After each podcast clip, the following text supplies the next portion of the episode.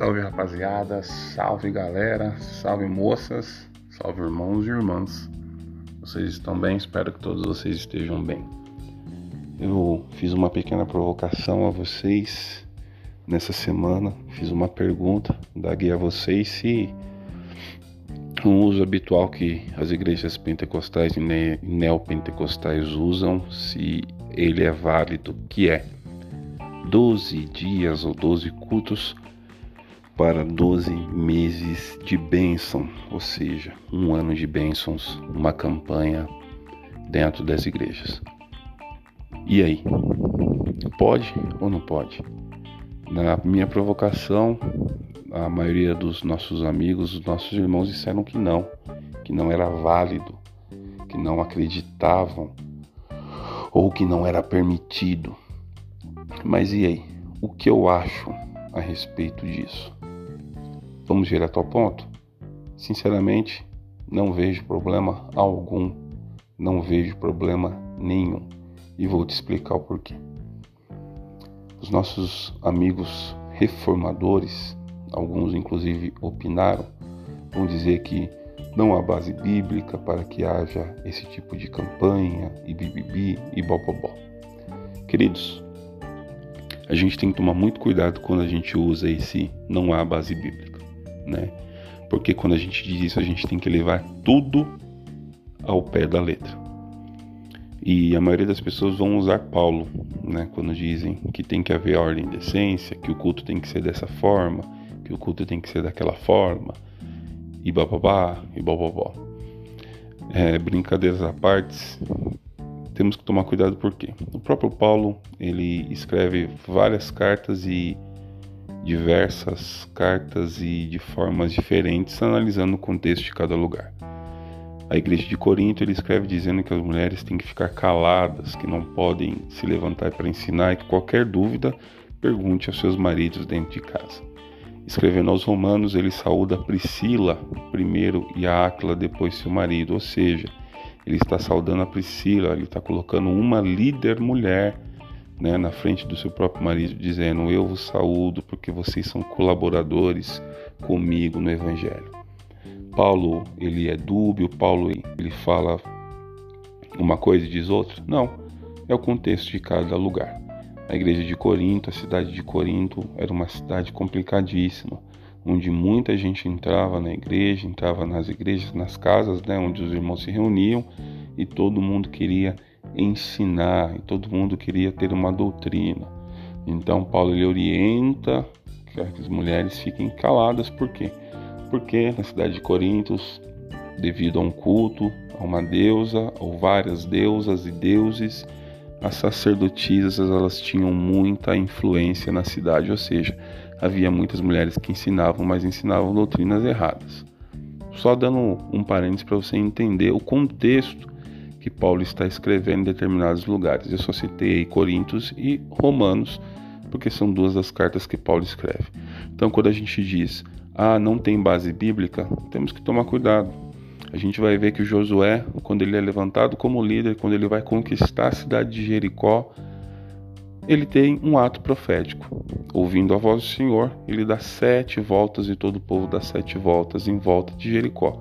Após a sétima volta, o povo todo grita e as muralhas de Jericó caem, ou seja, foi um ato profético. Por que eu disse tudo isso? Porque tem base bíblica para fazer as campanhas? Qual o objetivo das campanhas? Irmãos, tudo que eu vou fazer dentro da igreja, tudo, absolutamente tudo, tudo que eu faço para Deus, ele converge, ou ela converge, ou isso converge em salvação. Kleber falando. Eu me preocupo com a salvação da minha família, dos meus amigos e das pessoas. Mas nós também somos cidadãos aqui da terra, não só dos céus. Nós estamos de passagem aqui na terra por um breve, pouco período, no máximo 80, 90, que dirá 100 anos. Se o homem chegar a 70 já é um vitorioso. Nós estamos em breve passagem aqui na terra. Como nós estamos de passagem, nós temos que viver aqui. O objetivo das campanhas nas igrejas é que você vá nos 12 cultos, para que você tenha um ano abençoado, um ano de prosperidade financeira, de prosperidade espiritual, de prosperidade emocional. Nada mais é do que uns irmãos profetizando, trazendo palavras de bênção sobre a tua vida, uma palavra profética. Os irmãos se reunindo em culto para que nós tenhamos um ano abençoado. Esse ano vai ser abençoado? Vai acontecer milagres? Eu vou ter bênçãos materiais, espirituais, tudo? Não sei. E mesmo se não tiver, nada ofusca ou nada vai atrapalhar a soberania de Deus. Deus ele vai continuar sendo soberano na minha vida. Deus ele vai continuar sendo soberano na tua vida, independente de qualquer campanha que seja.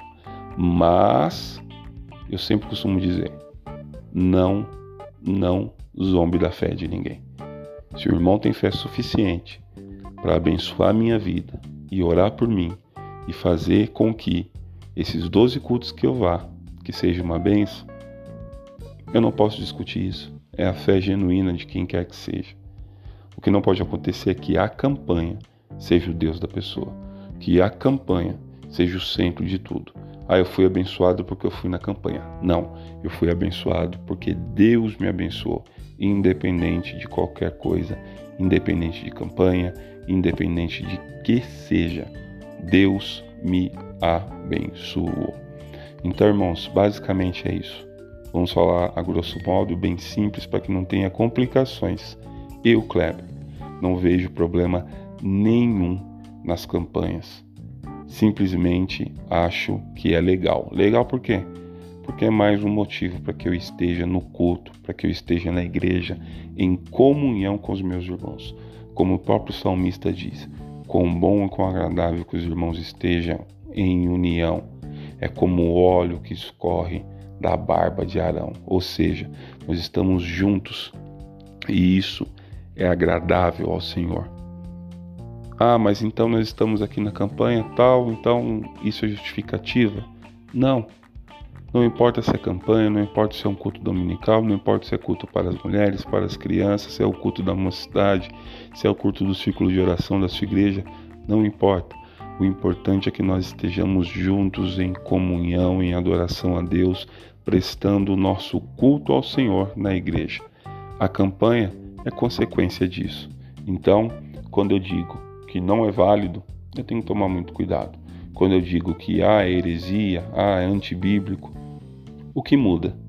O que vai mudar na fé, na sua profissão de fé, você como pentecostal participar de um culto, de 12 cultos, aonde os irmãos da igreja, onde a direção da igreja, onde a liderança da igreja quer te abençoar.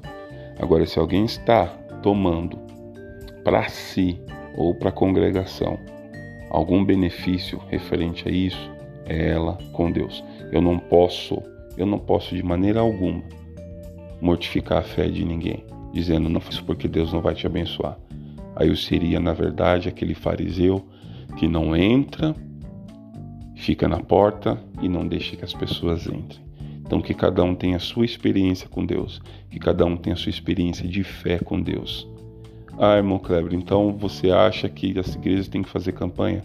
As igrejas têm que fazer cultos e mais cultos a Deus, as igrejas têm que se unir, as igrejas têm que ser relevantes na sociedade, as igrejas têm que fazer a diferença na vida dos seus membros, a diferença na vida do bairro, da cidade, do seu estado.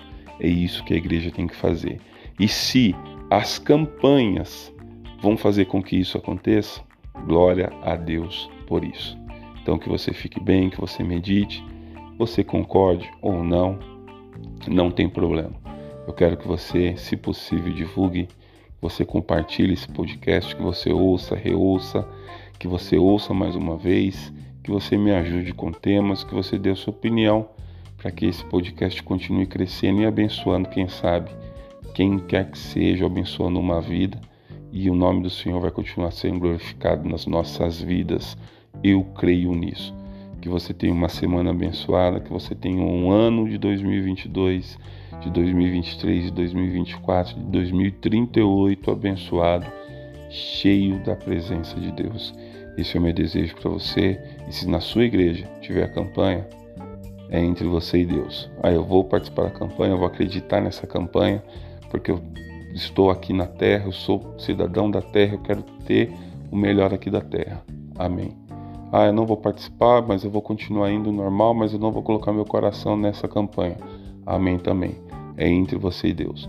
O que eu e você não podemos é limitar a fé do nosso próximo.